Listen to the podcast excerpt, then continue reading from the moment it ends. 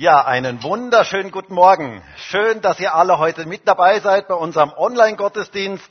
Das ist etwas ganz, ganz Besonderes, dass wir diesen Gottesdienst gemeinsam feiern dürfen. Und ich möchte euch alle ganz, ganz herzlich willkommen heißen.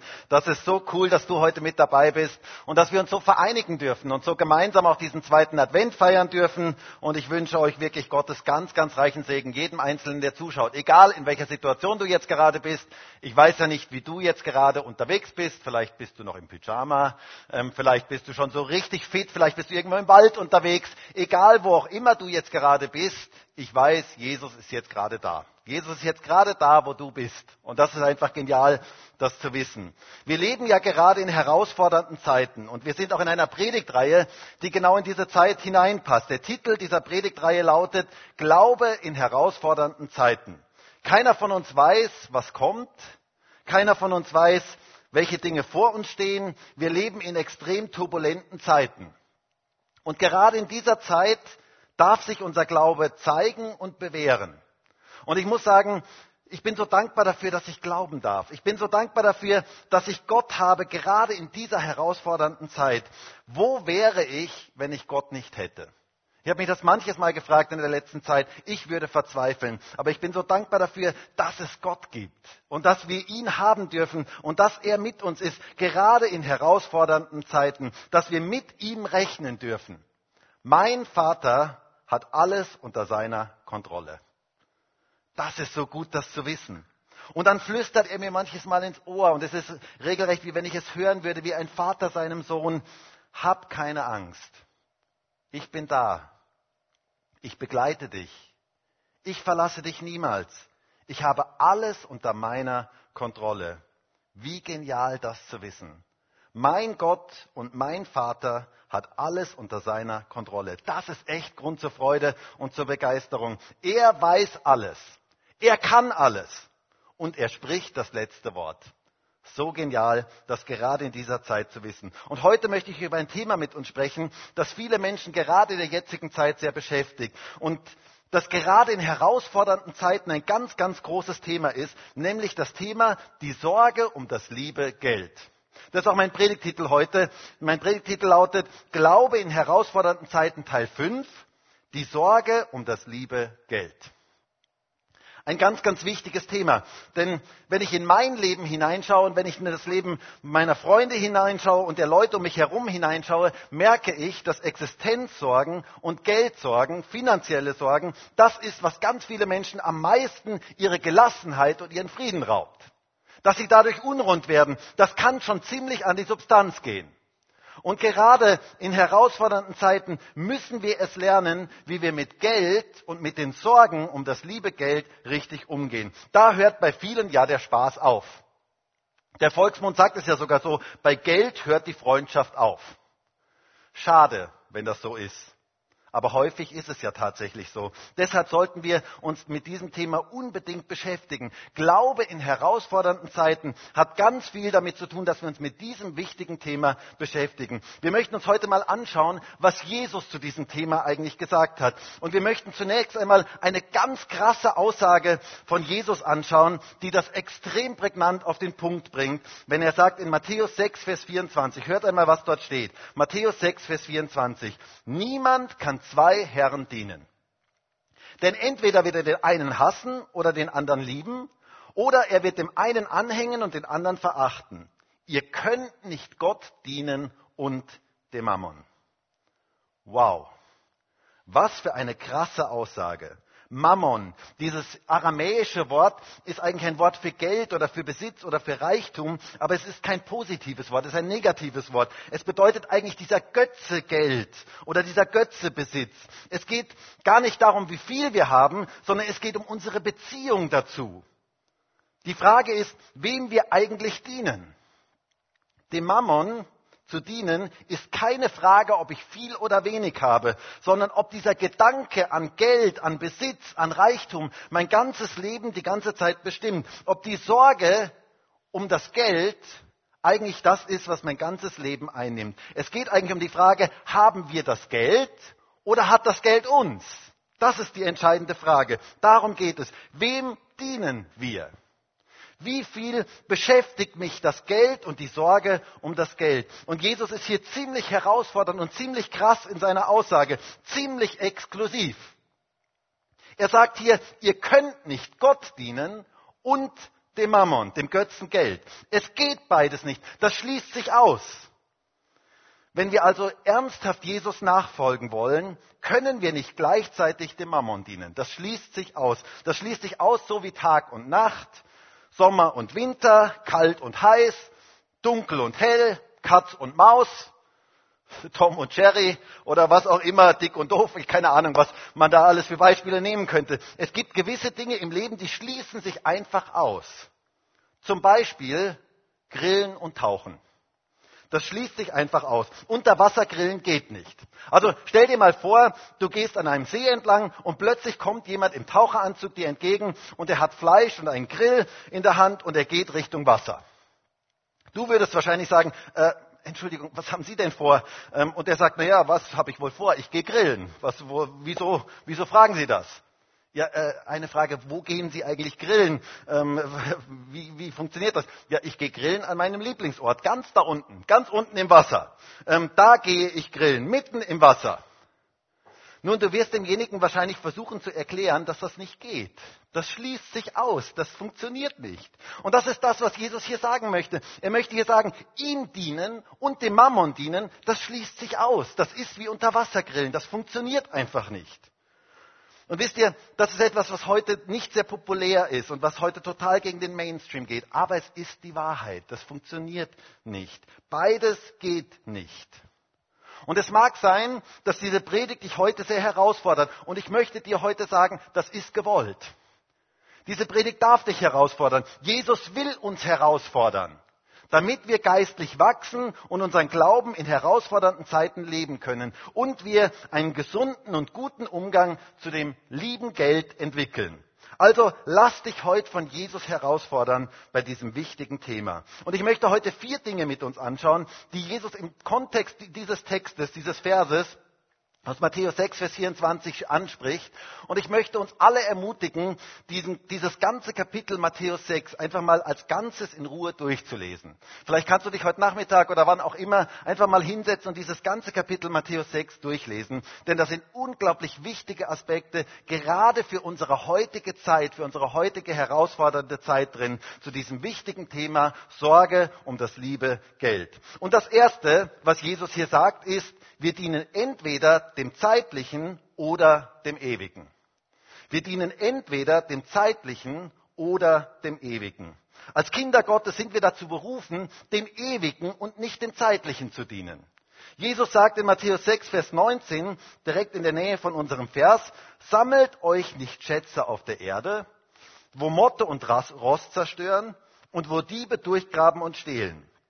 Sammelt euch aber Schätze im Himmel, wo weder Most noch Rotte zerstören, weder Motte noch Rost zerstören, lustig, weder Motte noch Rost zerstören und wo Diebe nicht durchgraben und stehlen. Denn wo dein Schatz ist, da wird auch dein Herz sein. Schätze sammeln, darum geht es. Wo sammeln wir unsere Schätze? Eine unglaublich wichtige Frage, denn wo dein Schatz ist, da wird auch dein Herz sein.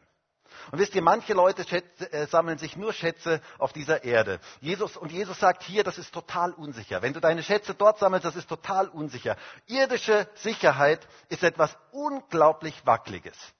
Ist etwas, was unglaublich wackelig ist. Es hält einfach nicht. Es ist eine Scheinsicherheit, die nicht wirklich trägt. Das erleben wir ja gerade in der jetzigen Zeit, wo so viele Dinge zusammenbrechen, von denen wir niemals gedacht hätten, dass sie zusammenbrechen würden. Früher sagte man immer, die Renten sind sicher. Wer würde so etwas heute noch behaupten wollen?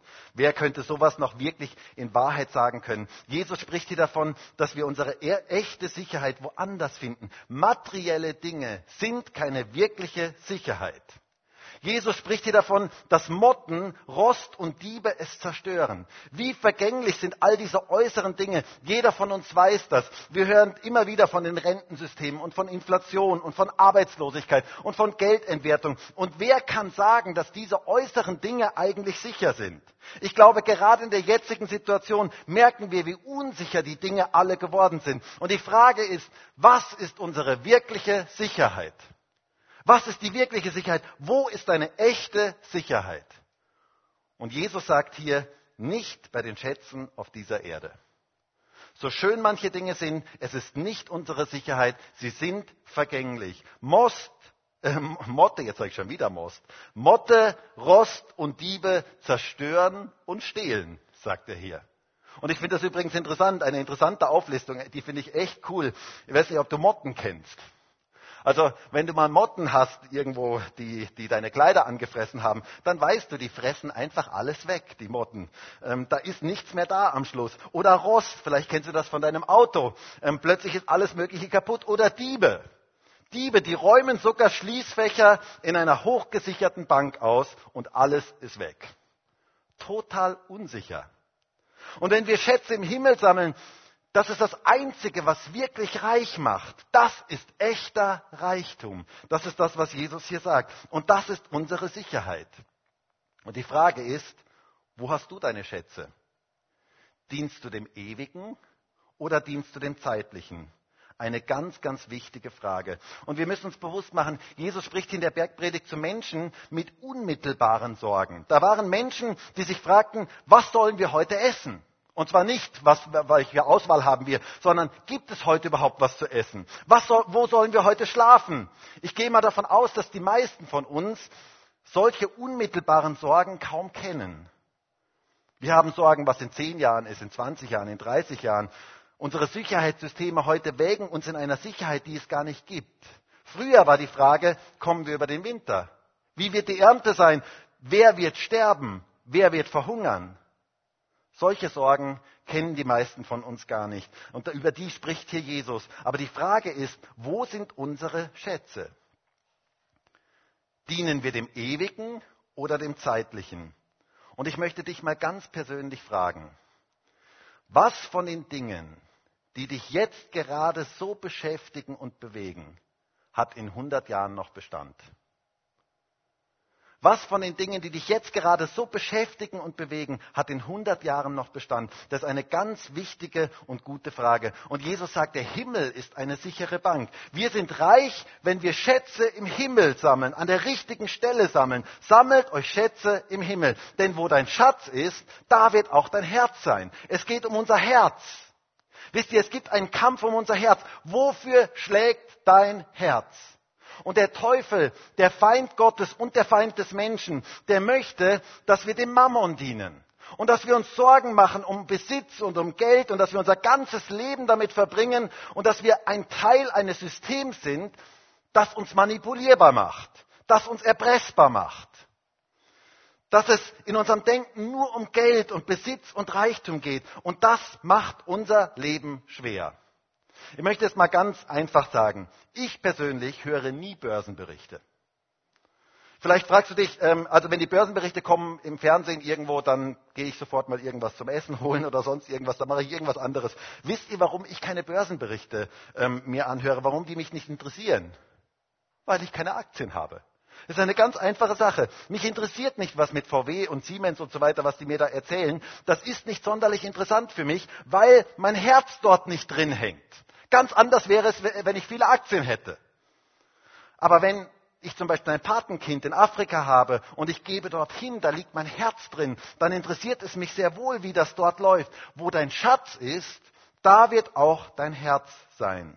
Und die Frage ist, wie wichtig ist dir das Auto, das Haus, die Segelyacht, der Urlaub, der Fernseher, das Handy, das Aussehen, wie wichtig sind dir diese Dinge? Wie wichtig sind all die äußerlichen Dinge? Und wie wichtig ist Gott?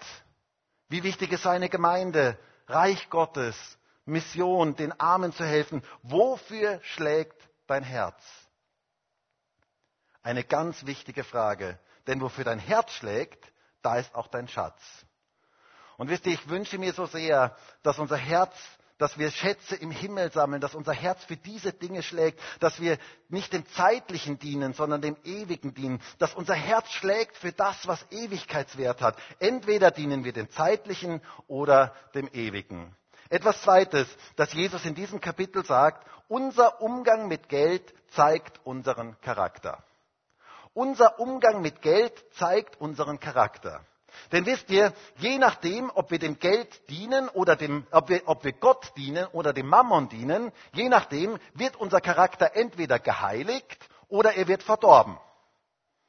Das ist eine krasse Aussage. Der Volksmund sagt, Geld verdirbt den Charakter. Aber wisst ihr, das stimmt nicht. Dieser Spruch stimmt nicht. Denn nicht Geld verdirbt den Charakter, sondern Geldliebe verdirbt den Charakter. Ganz, ganz wichtig. Paulus bringt das sehr, sehr schön auf den Punkt in 1 Timotheus 6, Vers 9, wo es heißt, die aber reich werden wollen, fallen in Versuchung und Fallstrick und in viele unvernünftige und schädliche Begierden, welche die Menschen in Verderben und Untergang versenken. Denn eine Wurzel alles Bösen ist die Geldliebe, nach der einige getrachtet haben und von dem Glauben abgeirrt sind und sich selbst mit vielen Schmerzen durchbohrt haben. Nicht Geld ist das Problem, sondern die Geldliebe, Geldgier. Geldliebe ist eine Wurzel alles Bösen. Also nicht Geld verdirbt den Charakter, sondern die Liebe zum Geld. Dass ich nicht mehr das Geld habe, sondern dass das Geld mich hat. Mammonismus. Diese Liebe zum Geld ist die Wurzel von so vielen bösen Dingen in dieser Welt. Und es ist ein Fallstrick, sagt Paulus hier. Es ist eine Falle, in die wir hineintappen können. Es bringt uns vom lebendigen Glauben an Jesus weg. Und es durchbohrt uns mit vielen Schmerzen, sagt hier der Text. Und das ist gerade das, was wir in unserer heutigen Zeit so vielfältig sehen. Geldliebe zerstört Menschen. Und es ist eine große Falle. Deshalb pass auf die Falle der Geldliebe auf. Es ist eine Versuchung. Sie zerstört dein Leben. Es bringt dich in den Untergang. Wisst ihr, so viele Menschen heute sind in dieser Falle gefangen, in der Falle der Geldliebe. Aber Jesus möchte uns frei machen. Er möchte dich frei machen und er möchte dich da herausbringen. Der Umgang mit Geld zeigt deinen Charakter. Wir werden entweder geheiligt oder verdorben. Was heißt eigentlich geheiligt zu werden? Geheiligt heißt, dass wir zu etwas Besonderem gemacht werden. Wir als Christen sind von der Bibel her, werden immer wieder als Heilige bezeichnet. Wir sind Heilige. Wir sind besonders gemacht, weil Gott uns zu etwas Besonderem gemacht hat. Heilig heißt nicht profan, nicht alltäglich, sondern etwas Besonderes. Wenn du zum Beispiel zum zweiten Advent eine besondere Tischdecke auf deinem Tisch ausgebreitet hast, dann ist diese Tischdecke heilig. Und zwar deswegen heilig, weil sie für den zweiten Advent ganz besonders gemacht worden ist. Und genauso sind wir Heilige. Wir sind heilig. Also, wenn das nächste Mal jemand zu dir sagt, du denkst wohl, dass du etwas Besonderes bist, kannst du ganz einfach mal sagen, ja. Das denke ich. Genau das denke ich. Das stimmt. Ich bin etwas Besonderes. Ich bin heilig. Heilige sind Besondere. Ausgesondert für Gott. Und wisst ihr, Gott möchte unseren Charakter besonders machen, gerade auch in unserem Umgang mit dem Geld. Unser Charakter soll verwandelt werden in das Ebenbild unseres Gottes und Jesu. Jesus sagt hier, und das ist etwas schwer zu verstehen, ein etwas schwer zu verstehender Gedanke, ein interessanter Gedanke in Matthäus 6, Vers 22, in diesem direkten Kontext unserer Bibelstelle. Da heißt es folgendermaßen, in Vers 22, die Lampe des Leibes ist das Auge. Wenn nun dein Auge klar ist, so wird dein ganzer Leib Licht sein. Wenn aber dein Auge böse ist, so wird dein ganzer Leib finster sein. Wenn nun das Licht, das in dir ist, Finsternis ist, wie groß die Finsternis. Und dann kommt unser Vers. Denn niemand wird zwei Herren dienen. Denn entweder wird er den einen hassen oder den, und den anderen lieben, oder er wird dem einen anhängen und den anderen verachten. Ihr könnt nicht Gott dienen und dem Mammon. Was ist hier mit dem Auge gemeint? Wenn das Auge lauter ist oder einfältig, könnte man auch übersetzen. Das heißt, auf eine Sache fokussiert. Wenn das Auge einfältig ist und zwar auf Gott und auf Ewiges ausgerichtet ist, dann wird das Licht in unser Leben hineinbringen. Das ist hier gemeint. Wenn unser Auge aber am Geld klebt, wenn wir auf das Geld die ganze Zeit schauen, dann wird das in die Finsternis bringen. Dann wird das Finsternis in unser Leben hineinbringen. Und wisst ihr, dieser Vers hier ist ein voll hebräisches Denken, ein komplett hebräisches Denken. Ein lauteres Auge, das kann jeder Rabbiner sofort erklären, ist im Hebräischen immer eine Metapher für Freigebigkeit oder Großzügigkeit. Also ein lauteres Auge ist, bedeutet Freigebigkeit und Großzügigkeit und ein unlauteres Auge ist eine Metapher für Geiz. Und das passt auch hier genau in den Kontext hinein, denn direkt nach diesen Versen von dem Auge spricht Jesus davon, ihr könnt nicht Gott dienen und dem Mammon dienen. Wir reden also hier von Geld und von Besitz und ob wir ein lauteres Auge haben, das heißt, ob wir großzügig und freigebig sind oder ob wir ein unlauteres Auge haben, ob wir geizig sind. Wie viel Licht in meinem Leben ist, hat unter anderem mit der Frage zu tun, welche Einstellung ich zum Geld habe. Ein sehr interessanter Gedanke. Das bringt Licht in mein Leben oder es bringt auch Finsternis in mein Leben hinein. Du kannst nicht Gott dienen und dem Mammon. Du musst dich entscheiden. Dein Umgang mit Geld und Besitz zeigt deinen Charakter. Und es heiligt oder es verdirbt deinen Charakter. Ein dritter Gedanke, den Jesus in diesem Zusammenhang anspricht und um den es hier geht, ist, dass wir das Wesentliche nicht verpassen. Es geht darum, das Wesentliche nicht zu verpassen.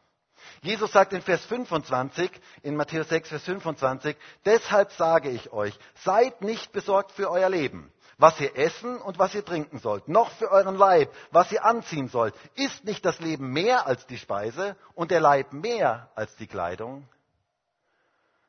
Eine interessante Frage hier am Schluss. Ihr sorgt euch um so vieles, was ihr essen und was ihr trinken sollt, welche Klamotten ihr anziehen sollt. Ich denke nur an das, was morgen los ist in den Geschäften. Es wird ja ein Wahnsinn sein, was morgen in den Geschäften los ist. Meine Güte, die Geschäfte haben schon so lange zugesperrt. Also da muss man ja sofort einkaufen gehen. Hey Leute, worum geht's eigentlich in der Weihnachtszeit? Worum geht's eigentlich? Essen, Trinken, Kleidung, Geschenke. Und jetzt hat man nur noch weniger Zeit, Geschenke einzukaufen. Also das ist ja Wahnsinn. Also los geht's. Auf die Plätze, fertig, los. Jesus sagt, hey, denk mal darüber nach. Ist nicht das Leben viel mehr? Geht es nicht um Le im Leben um viel, viel mehr als um das? Verliere das Wesentliche nicht aus dem Auge. Es geht um Leib und Leben und nicht um Speise und Kleidung. Das Leben ist mehr als nur die Äußerlichkeiten. Und wisst ihr, wenn wir dem Mammon dienen, dann setzen wir unsere Prioritäten automatisch falsch. Und dann verpassen wir das, worum es im Leben wirklich geht. Möchte es mal sehr, sehr provokant sagen. Lieber ärmer und glücklich als reicher und unzufrieden. Lieber ärmer und glücklich als reicher und unzufrieden. Mancher hat alles gegeben für den Traum vom eigenen Haus, um hinterher dort alleine einzuziehen. Weil er in der ganzen Zeit seine ganze Familie vergessen hat, seine Ehe vergessen hat, seine Kinder vergessen hat. Alles für das Haus, alles für den Besitz. Und doch am Eigentlichen vorbeigegangen. Wie tragisch. Gott möchte, dass wir nicht am Wesentlichen vorbeigehen, dass wir so besorgt sind um die äußeren Dinge, dass wir das Wesentliche aus dem Auge verlieren, die Beziehung zu Menschen aus dem Auge verlieren, die Beziehung zu Gott aus dem Auge verlieren.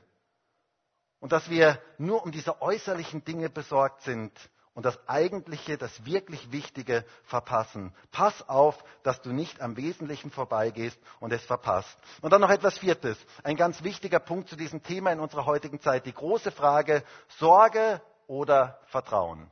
Sorge oder Vertrauen. Das schließt sich aus. Diese beiden Dinge schließen sich aus, so wie unter Wassergrillen. Sorge oder Vertrauen. Ich, da möchte ich ein bisschen einen längeren Abschnitt aus Matthäus 6, Vers 26 bis 33 lesen. Da heißt es, Seht hin auf die Vögel des Himmels, dass sie nicht säen, noch ernten, noch in Scheunen sammeln, und euer himmlischer Vater ernährt sie doch. Seid ihr nicht viel wertvoller als sie?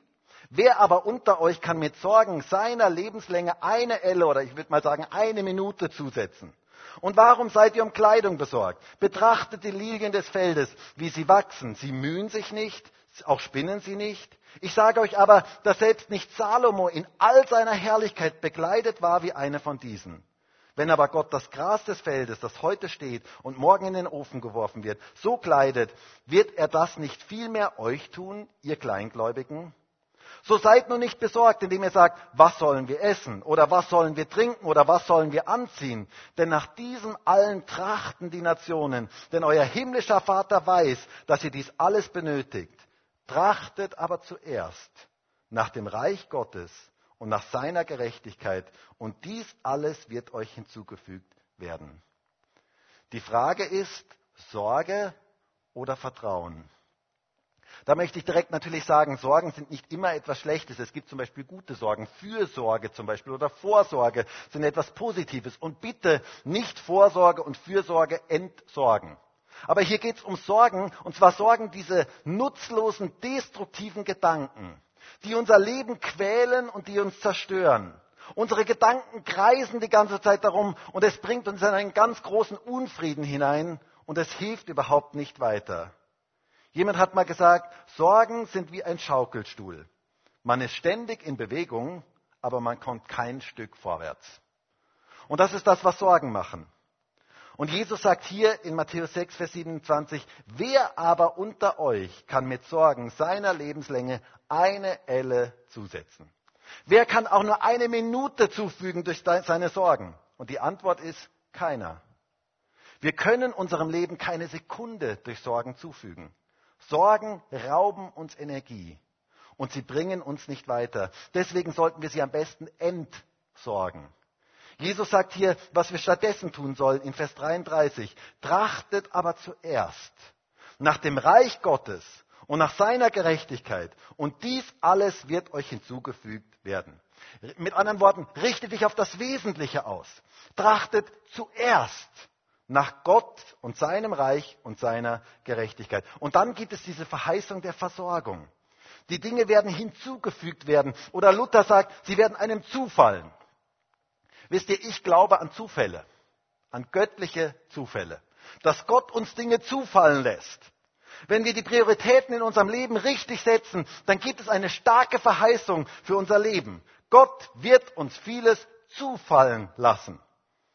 Aber es geht darum, dass diese Macht des Mammon und diese Sklaverei der Sorgen in unserem Leben zerbrochen werden. Zuerst Gottes Reich. Zuerst Gott und sein Wille in unserem Leben. Und wisst ihr, das macht unser Leben wirklich frei. Frei von Geldsorgen. Frei von materiellen Sorgen dieser Welt. Dieser Mammonismus, der diese ganze Welt so knechtet und der Menschen so unfrei macht und der sie so versklavt und der sie ausbrennen lässt, der Menschen ständig rennen lässt. Wir schaffen uns ja alles Mögliche an und haben viele Ziele, aber diese Dinge machen uns nicht glücklich. Denn es hat niemals ein Ende.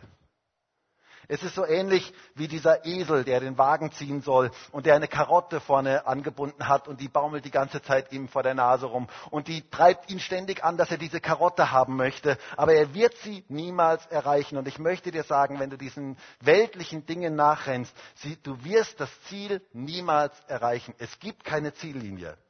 Durch materielle Dinge wirst du niemals dauerhaft glücklich. Wenn doch die Menschen das nur verstehen würden.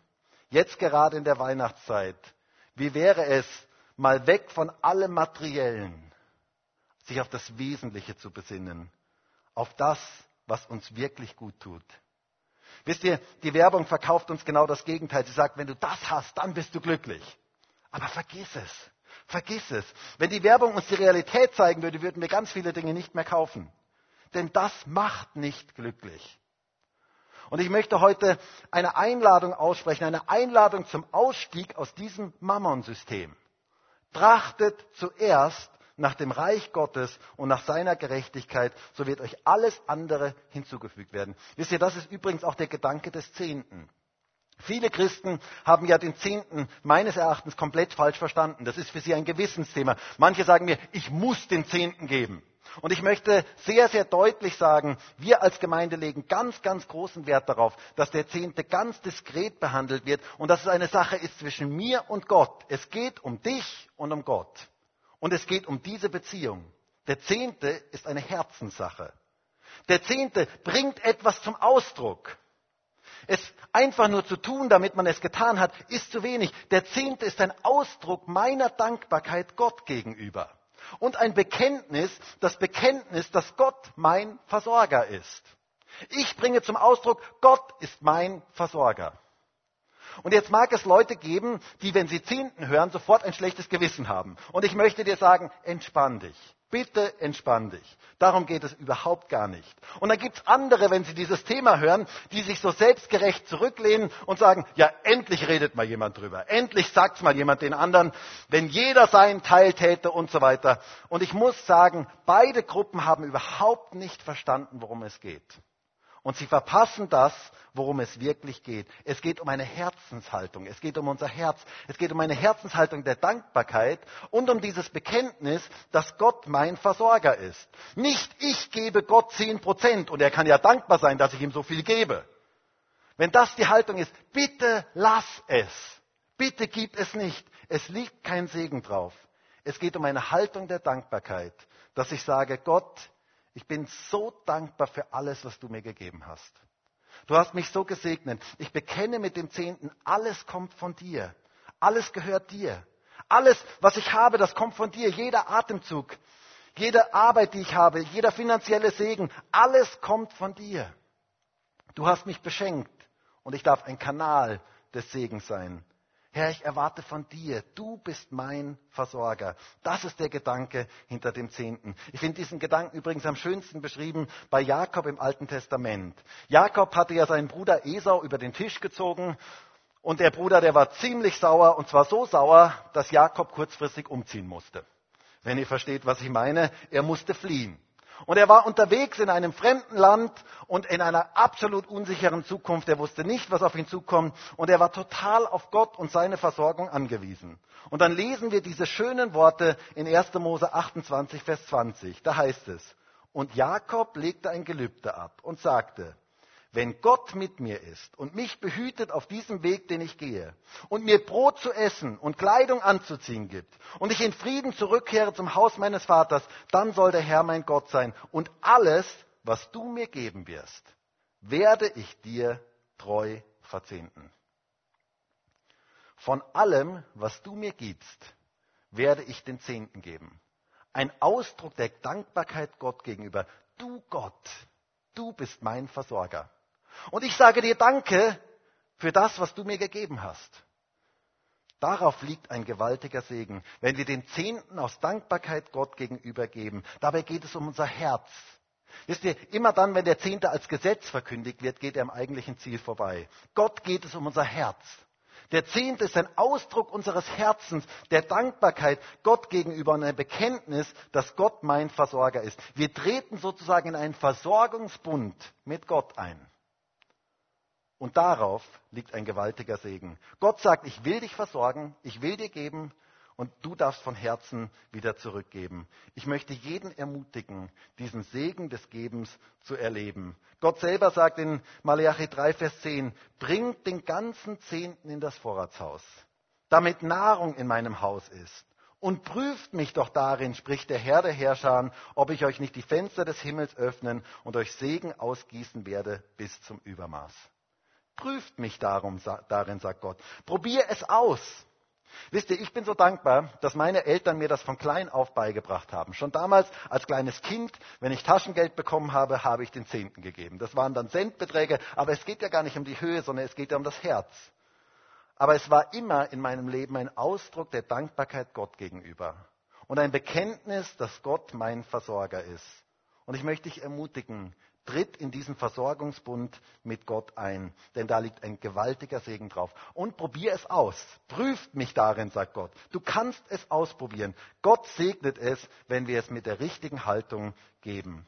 Davon bin ich zutiefst überzeugt, denn das habe ich in meinem eigenen Leben erlebt und bei ganz, ganz vielen anderen in vielfältiger Art und Weise erlebt. Es liegt ein großer Segen auf dem Geben.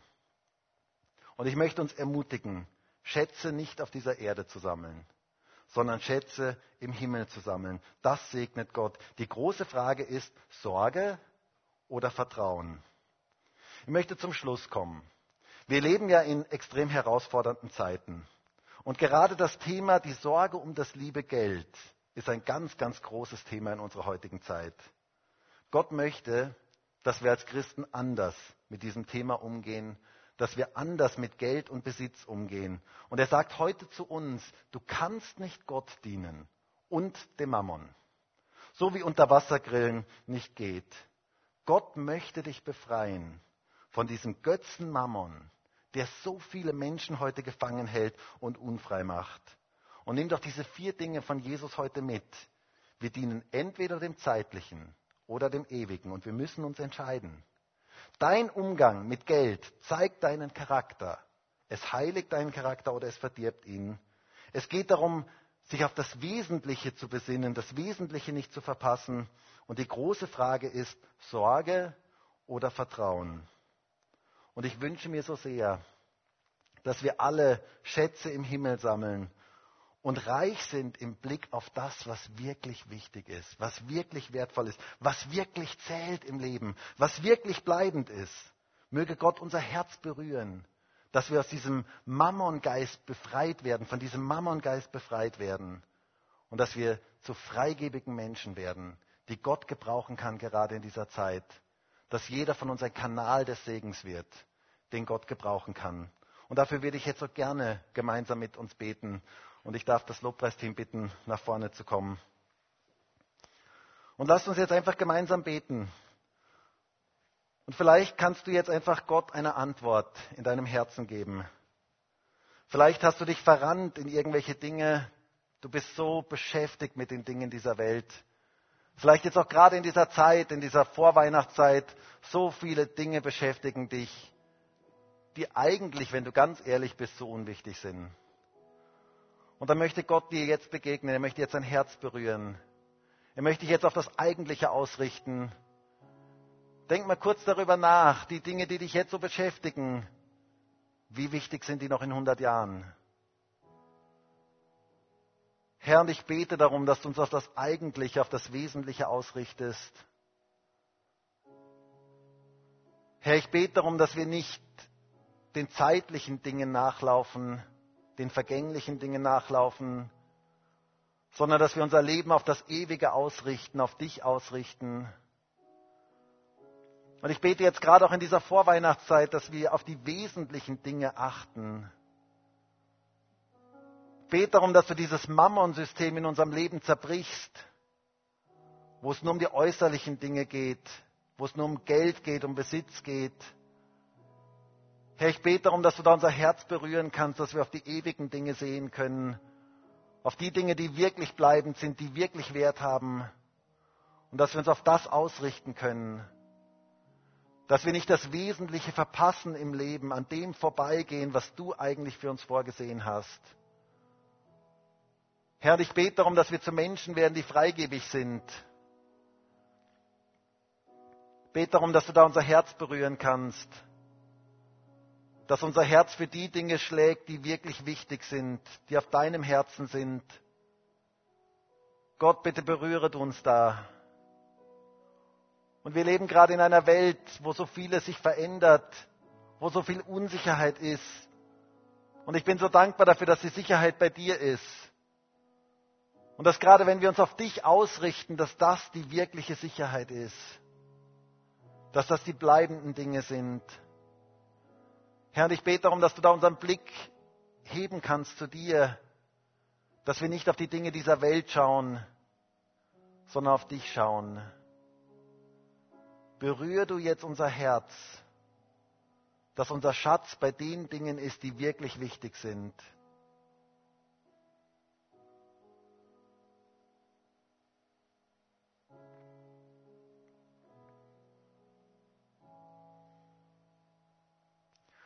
Vielleicht kannst du jetzt einfach eine kurze Zeit nehmen, wo du einfach Gott, mit Gott redest und ihm einfach sagst, wie es dir jetzt geht. Ihm einfach auch sagst, wo du vielleicht dich auf Dinge fixiert hast, die nicht gut waren, die dich weggebracht haben von dem Eigentlichen. Vielleicht kannst du ihm das jetzt einfach sagen und sagen, Herr, ich möchte wieder neu zu dir zurück. Ich möchte wieder neu mich auf das ausrichten, was wirklich ewig ist.